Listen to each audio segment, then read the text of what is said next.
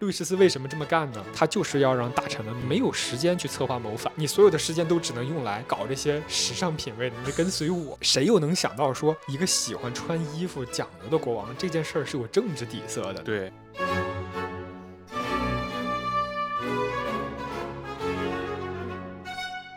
他就想我怎么样能搞出一种特殊的标识，只要民众一看到这个标识，他就知道这个产品质量是好的。这个想法在数百年之后成为了营销学当中可能是最重要的概念，就是品牌。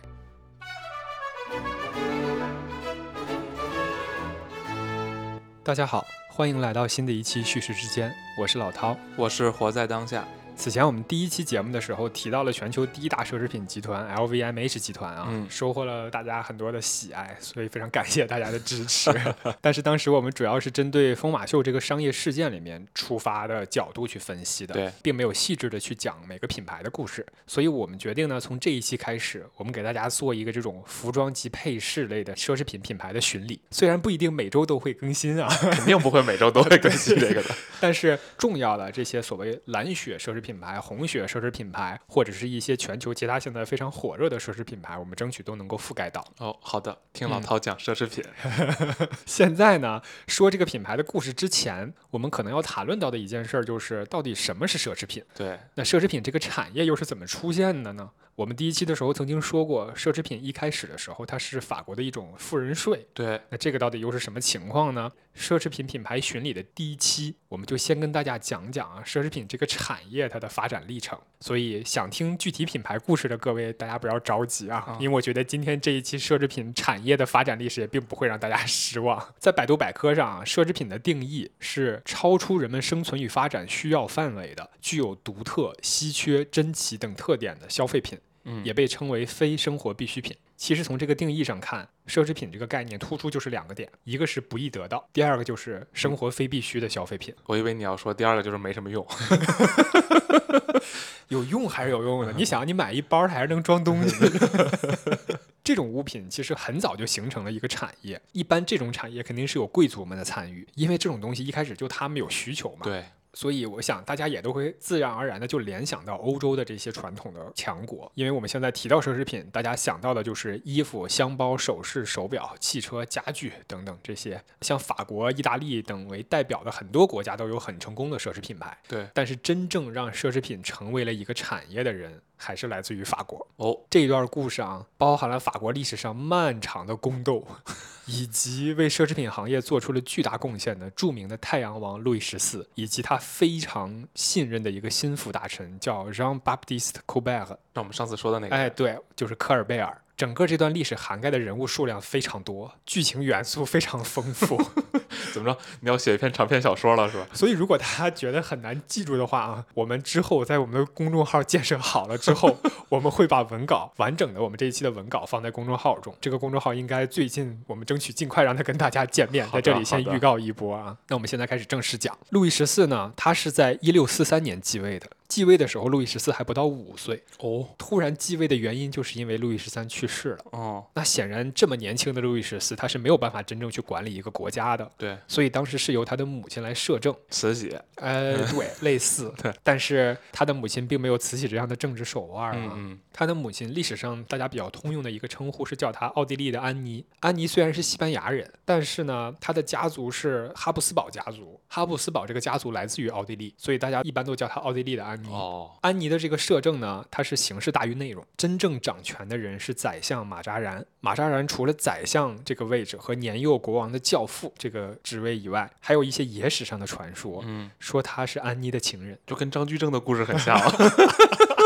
哎，就中外都差不多啊。啊，没错，中外相通了。所以这么来看的话，马扎然基本就是只手遮天了，对不对？嗯，但是他掌权的时候啊，当时正好是欧洲三十年战争的末期。欧洲的三十年战争是一个涉及到几乎全欧洲的一场旷日持久的宗教战争，从一六一八年一直打到了一六四八年，最后是以哈布斯堡王朝战败，并且签订了一个合约，叫做《威斯特伐利亚合约》，作为整个战争的结局。我们刚才说到的哈布斯堡王朝战败是作为这个战争的结尾。那我们刚才说安妮她是哪个家族的呢？对就是哈布斯堡家族的。 虽然啊，安妮她是西班牙那一部分的哈布斯堡家族里面的人，其实跟奥地利已经不完全是一回事儿了。但是她整个的位置在这场战争期间还是显得非常的微妙。所以呢，路易十三其实一直不信任她。在路易十三临死之前，他就召开了一个摄政会议。这个会议的参加的人员就包括孔代亲王等等的这种血亲亲王，当时的宰相和大臣。路易十三自己曾经很信任的一位大臣叫黎塞留，他是先于路易十三一年去世的。哦其中就有一个人是黎塞留的继任者，这个继任者就是马扎然。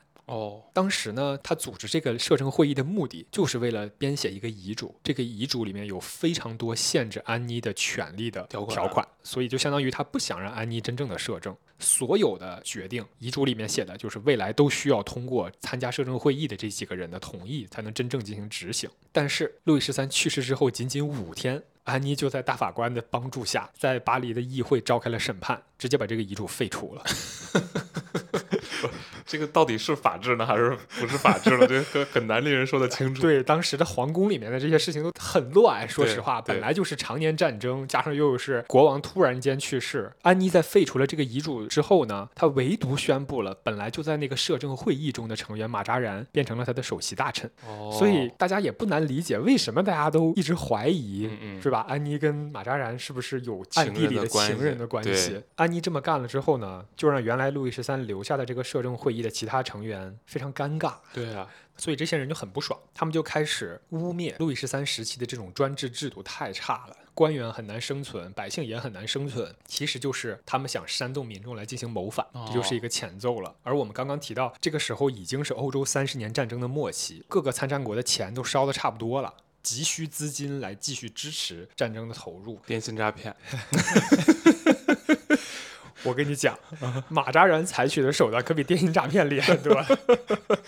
他为了要钱，他需要从法国国内的这些大金融家手里借钱。嗯，但是你借钱你没有的还嘛，对你战争你就把钱就烧没了，用什么还呢？用国家的征税权还。哦，马扎然相当于是把国家的征税权出让给了大金融家。嗯，就未来一段时间的征税权，对，那会儿相当于是通过一个卖官的形式，但是拿到这个官职的金融家，他就可以去征税。后来，哦这样去，没错，是这样去合理化他的。明白？后来，这种大金融家就被称为包税商，哦，也被称为包税人啊。那他们这个相当于把国家的一部分主权能力都让渡给金融家了。没错，这就是马扎然当时采取的这个 很特殊的手段。啊，自那之后呢，法国国家它就没有财政预算这个概念，就国库不放钱。每次国家需要钱的时候呢，国王就要去跟这些包税商去借，借的额度就是上一年的征税总额。嗯，这样久而久之呢，国内的民众也产生了很大不满。对呀，你连年打仗，你高税收，结果你还让这些人来对呀，啊收这个你你钱。你收这些税的钱，然后他这个包税商肯定还得盘剥一层啊。没错，至于这个包税商怎么在这件事上牟利，我们一会儿还会提到啊。总之就是这样连年的高税收，加上这种外包收税的制度，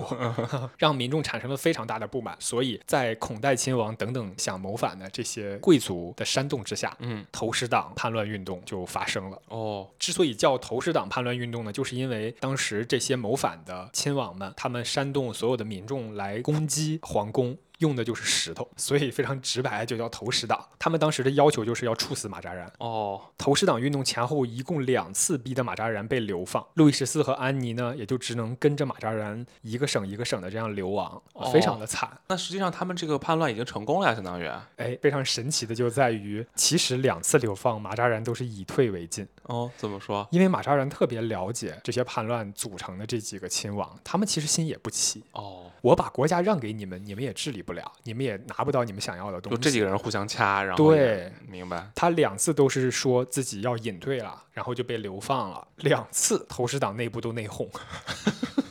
到最后他都会被重新召回来。给你机会你不中用啊！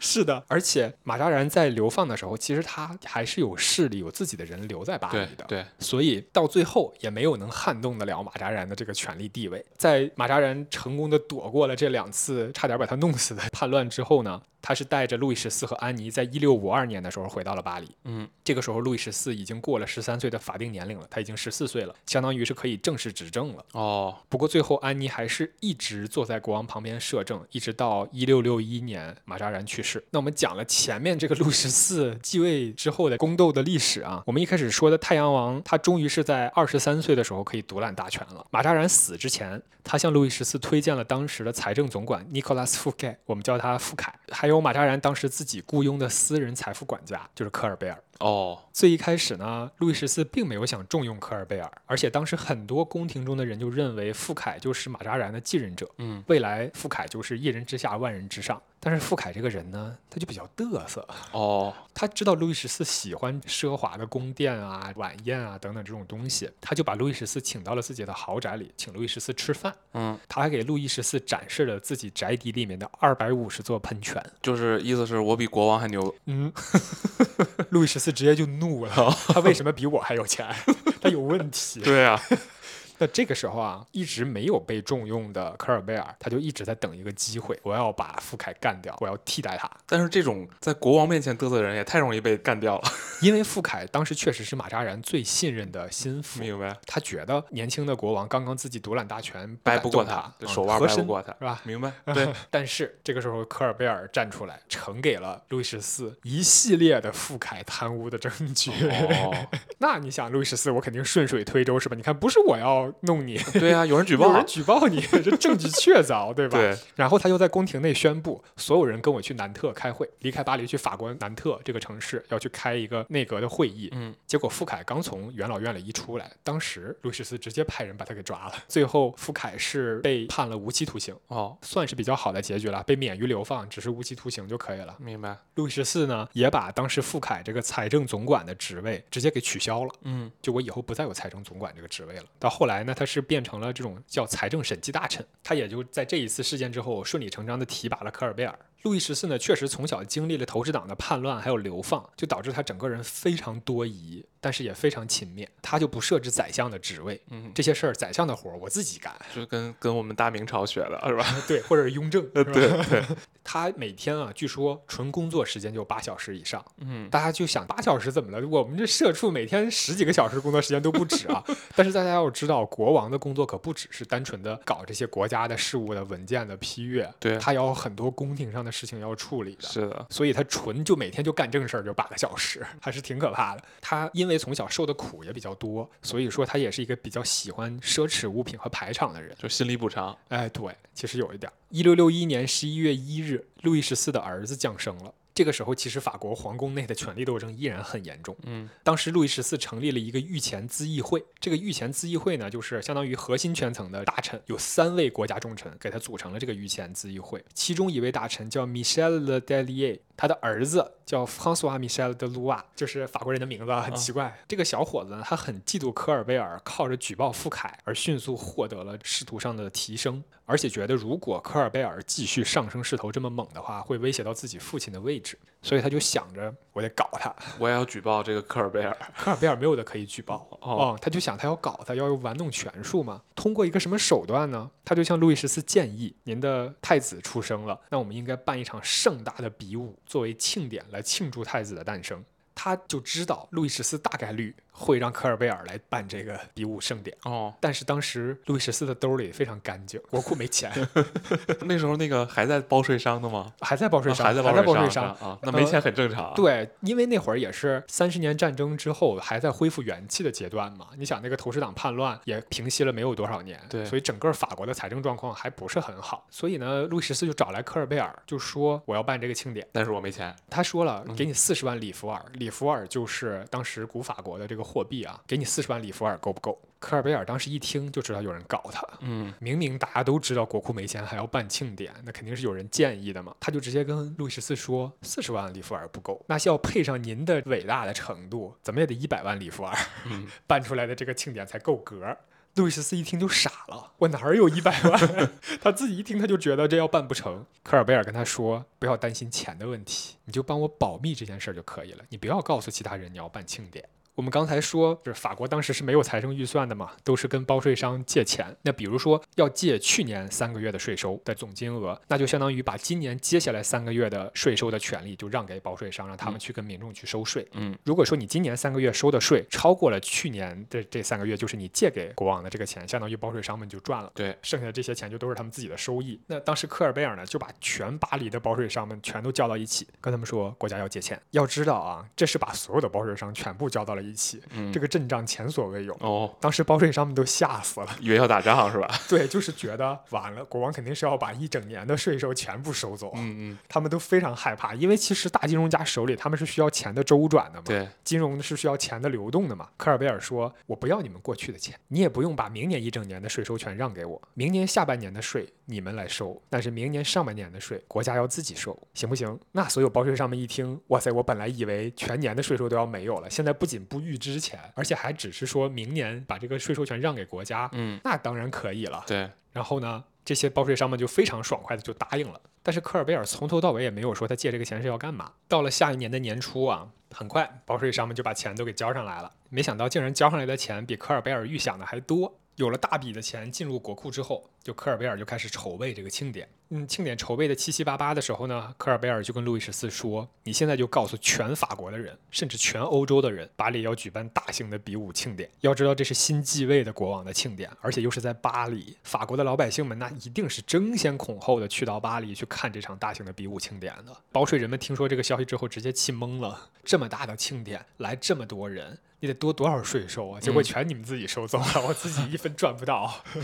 你说就是因为他把这个上半年的自己要走啊了， 对，就上半年呢，税收是归国家自己收了嘛。对，但是科尔贝尔的骚操作这头还没结束，等到大部分游客都已经到了巴黎，准备看庆典的时候啊，科尔贝尔跟国王说：“您把庆典往后推迟两周吧。”要知道那会儿可不像现在，就是你从其他的城市坐着高铁两三个小时、四五个小时就到巴黎了。嗯，那会儿光单程去巴黎就要两周，所以他正好他说你往后推迟两周，这样所有来了巴黎的游客们都回不他们去是没有时间回去再回来的，对，所以这两周他们只能留在巴 黎。在巴黎消费 是吧？，对于是，这上半年消费暴涨，税收暴涨，所有这些钱全部进了国库的腰包，嗯，报税商们一分赚不到。最后呢，这场巨大的比武异常的成功，而且不仅国库的钱一分没花，还倒赚了一百多万里弗尔。就是税收嘛，没错，就是所有这些办完了，还剩一百多万。对，直接国库有钱了这回。那说到这儿，大家可能很好奇啊，我们为什么故事讲到这儿还是跟奢侈品一点关系都没搭上？ 已经二十分钟 了，这就来了。其实当年呢，所谓的时尚啊，更多是针对男性而言的。法国的布料啊，当时主要是出口到国外来换回贵金属。而当时这场大比武啊，参加的可都是国王和这些王公贵族，他们穿着的是最好的设计和布料。嗯，但是他们不是在走秀，而是在做什么骑马呀、枪挑旋环啊这种比武的项目，甚至还有人站在马上表演了这种马站术在嗯站在马上跳舞。哦，这相当于什么呀？用现在的角度来看，这就是一场前无古人的高定时装盛世大秀。而且人家这个比走秀的那些环节多多了，没错，模特就是参加比武的王公贵族们，而科尔贝尔也非常超前的认识到了这一点啊。他推荐国王找人做了一个小册子，嗯，这个小册子里事无巨细的记录了大比武的细节，包括王公贵族们穿的服饰、鞋靴的各种细节都记录的非常详细。而且册子中呢还附了一些起宣传作用的商用表单，基本上可以理解为现在的这种订货表单。嗯，要知道啊，一直到今天的时装周和各个时装品牌的订货会都还在采用这样的方式，哦，就是我们去做展示、去走秀，然后大家下单， 一直延续到了今天。那这场大比武的成功举办呢，也让科尔贝尔政治生涯开始真正腾飞了，也是路易十四开始为今天的时尚行业做贡献的开端。科尔贝尔在被提拔为财政大臣之后呢，他就发现每年法国光是从威尼斯进口镜子就要花掉十二万里弗尔。要知道那会儿啊，每个国家的财富它是拥有多少贵金属这件事儿来决定的。嗯，而威尼斯当时又垄断了制作镜子的工艺，所以每多进口一面镜子，法国的钱包就要瘪一点儿。于是科尔贝尔就派人去威尼斯挖墙角，就把最好的做镜子的匠人都给我挖过来。这期间，威尼斯呢就想用钱引诱这些匠人回国，又是派人去监视他们在法国的一举一动，甚至还派杀手去毒死他们。但是法国人还是在他们有意无意的帮助之下，做出了质量非常好的镜子。后来科尔贝尔顺势就禁止了法国再从威尼斯进口镜子，嗯嗯，而且逐步研发出了超出威尼斯工艺水平的这种超大的镜子的制作工艺，然后开始把法国的镜子出口去国外，相当于是科尔贝尔对于法国制造的奢侈品进行出口创收的第一次成功尝试吧。其实镜子这个东西啊，就是你在这儿肯定把它理解成一个奢侈品，啊没错，但是我觉得它不只是奢侈品啊，它还是一个就是比如说你买了奢侈品，没你错穿在身上你得看得见哎呀、没，错，镜子是一个很关键的东西，可以在。说这个是时尚行业存续的根基、啊。对对对 啊，路易十四呢，这个时候因为他经历了投石党这样的叛乱事件嘛，在他小的时候，所以他对于身边的王公贵族一直很有防范之心。嗯，他为了权力的稳定啊，他不仅把王宫从巴黎城区迁到了郊区，迁到了枫丹白露，这样现在已经是非常有名的景点了、啊。对对对但是在当时是在巴黎郊区的一个皇宫。不仅如此，他还设置了一大堆特别复杂的宫廷礼仪，这里面就包括比如说夏装、冬装，每年只能在固定的时间段穿，嗯过了这个时间段，你就不能穿这件衣服了。嗯包括服装的设计款式、宴会的座次、不同级别官员接待的礼仪等等等等。他设置的这个宫廷礼仪就是事无巨细，而且传说路易十四的记忆力特别的好，任何一次宫廷宴会或者会议，他只要看一眼，他就知道谁不在。哦，因为座次都安排好了，没错，而且不在的人呢，你就得不到他的肯定嘛，你肯定后边拿到的好处也少。但是如果你出席这些场合呢，你就要费尽心思的去准备这些宫廷礼仪相关的东西，尤其是衣服上的。路易十四本人又对于穿着方面、服饰方面又非常的讲究，达人，对，所以王公贵族们呢，就每天盯着路易十四又搞了些什么花样在身上，他们就也赶快跟进，也搞一个类似的。一是为了讨路易十四的欢心，自己能拿到更多的钱、更多的权利；二是万一转头路易十四又把这个东西加入到新的宫廷礼仪里，他现弄是来不及的。 路易十四为什么这么干呢？他就是要让大臣们每分每秒都不得闲暇。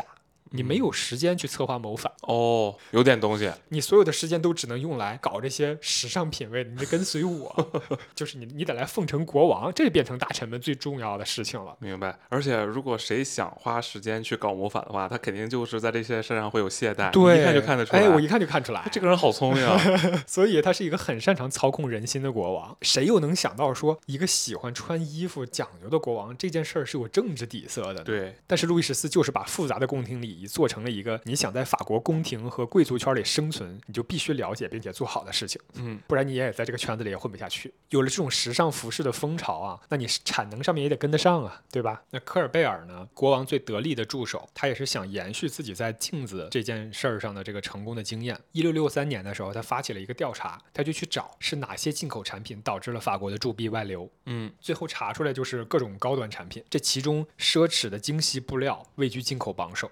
哦，这一项的进口额就相当于法国国家年度收入的一半儿。我的 天啊！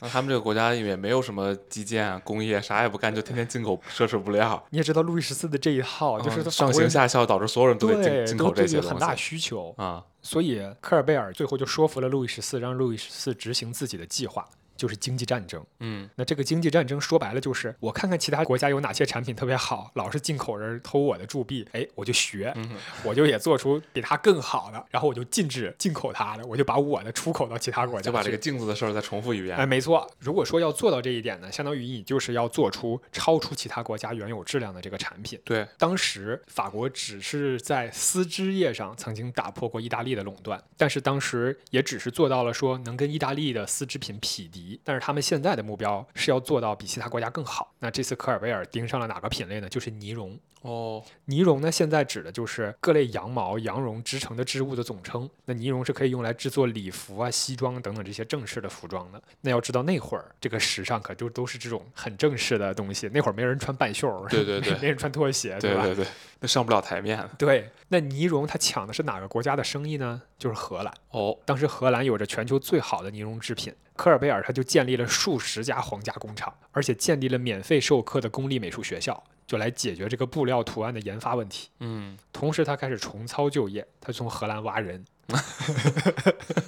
挖来了一些荷兰的著名的能工巧匠、织布匠人啊。同时，他还说服大贵族们和金融家们投资他主持兴建的这个工厂。这一套操作之后，他就发现呢还不行，过往法国的这个呢绒，不管是在法国国内还是在国外，评价都太差了。大家已经对法国的呢绒形成了一种固有印象了，所以他必须得挽回这种不好的印象。他就想着啊，我怎么样能搞出一种特殊的标识？只要民众一看到这个标识，他就知道这个产品质量是好的。这个想法在数百年之后成为了营销学当中可能是最重要的概念，就是品牌哦，在那个之前是没有品牌的，是没有品牌的概念的。哦，你只是说这个呢绒是从荷兰进口来的，就只有国家的概念，没错，原产地的概念，没错，只有原产地的概念。在当时的法国呢，就各个地区的度量衡都还没统一，再加上奸商做这种缺斤短两或者把布匹拉长的这种行为，实际上那样就会影响布匹的质量嘛。哦对，所以科尔贝尔呢，他就统一了度量衡，他甚至规定了尺子的制作标准，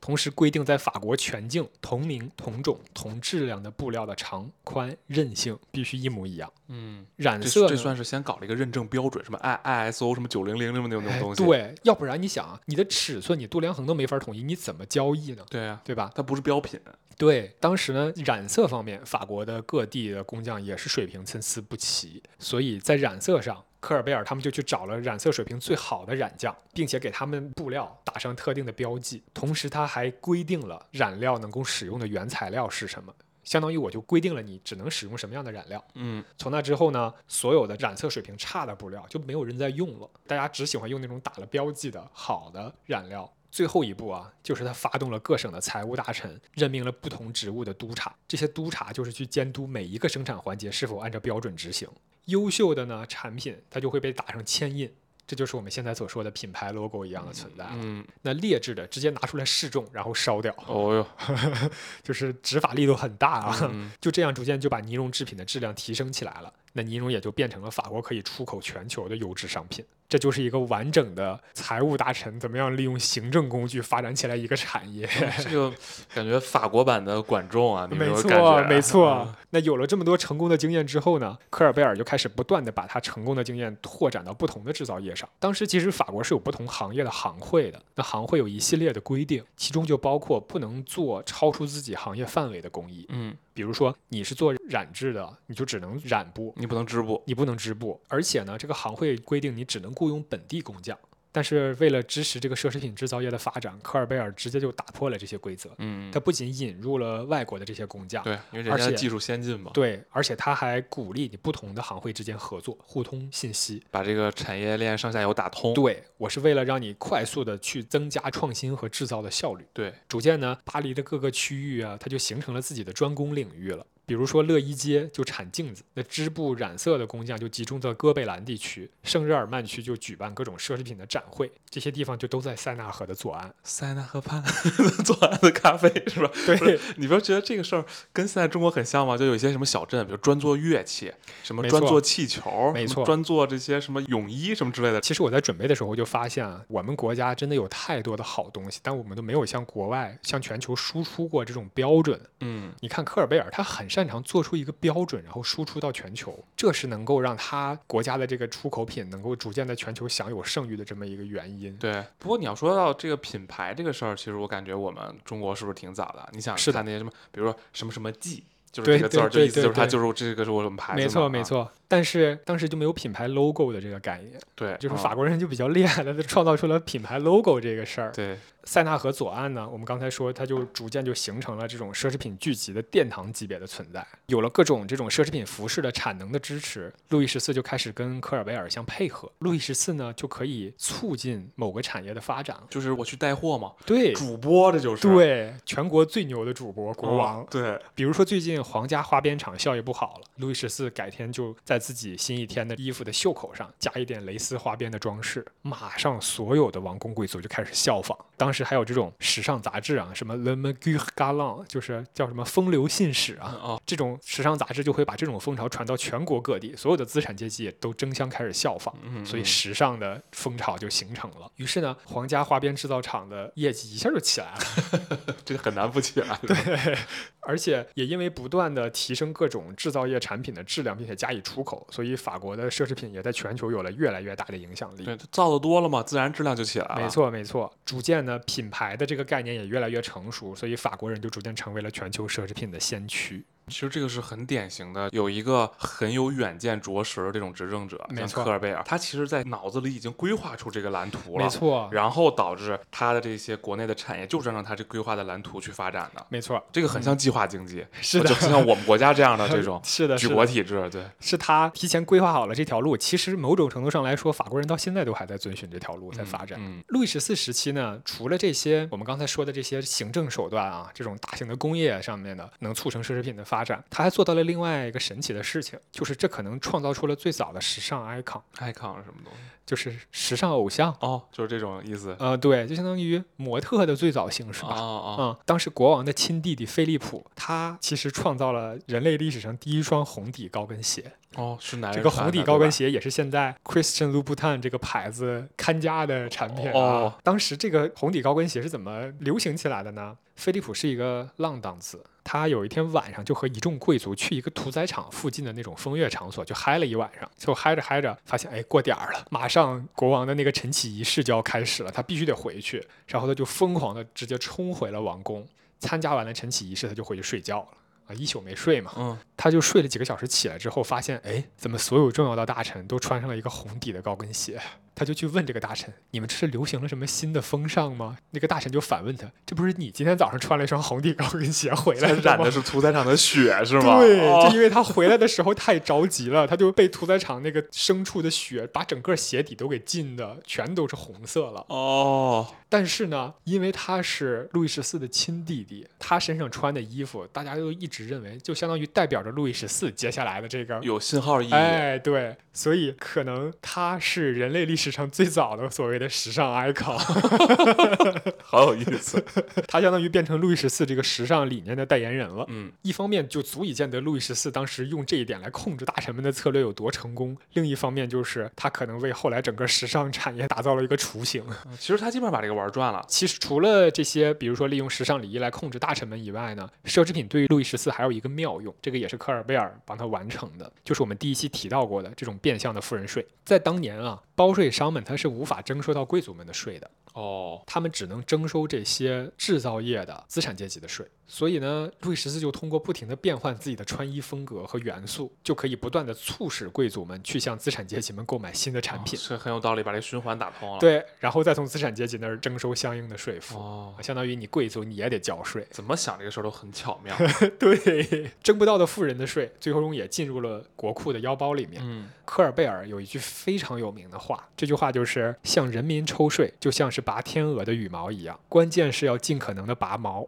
但又不让天鹅被痛到。对，这个优雅的拔天鹅毛的理论，显然也被他用在了征富人的这个税上面啊。这个奢侈品就很优雅呀，没错，这个税拔的就没很优雅。错。不管怎么样，科尔贝尔和路易十四确实是对奢侈品产业的诞生和发展做出了非常大的贡献，所以至今的法国奢侈品协会，我们之前也提过，都还叫科尔贝尔协会。嗯，今天关于科尔贝尔的各种事迹的故事呢，主要是来自于我看的一本书，叫做《奢侈品的秘密》。书是由法国的记者 Laurence Pico 编写。这本书的第一页上啊，有一段曾经科尔贝尔写给路易十四的话，这段话比较文绉绉啊，嗯大家可以听一下：唾手可得之物带不来丁点好处或半分荣光，得来不易之物则恰恰相反。只需要对仅以艺术或商业为傲的城镇或国家之实力稍作估量，吾等便能轻易知晓。如陛下能以法兰西自然禀赋为基础，发挥艺术与商贸之影响，法兰西之国力必将大增。除了能让更多财富涌入王国之外，制造业之兴旺还必将使一百万游手好闲者能自食其力，让同等数量之国民得以依仗往返海港谋生糊口。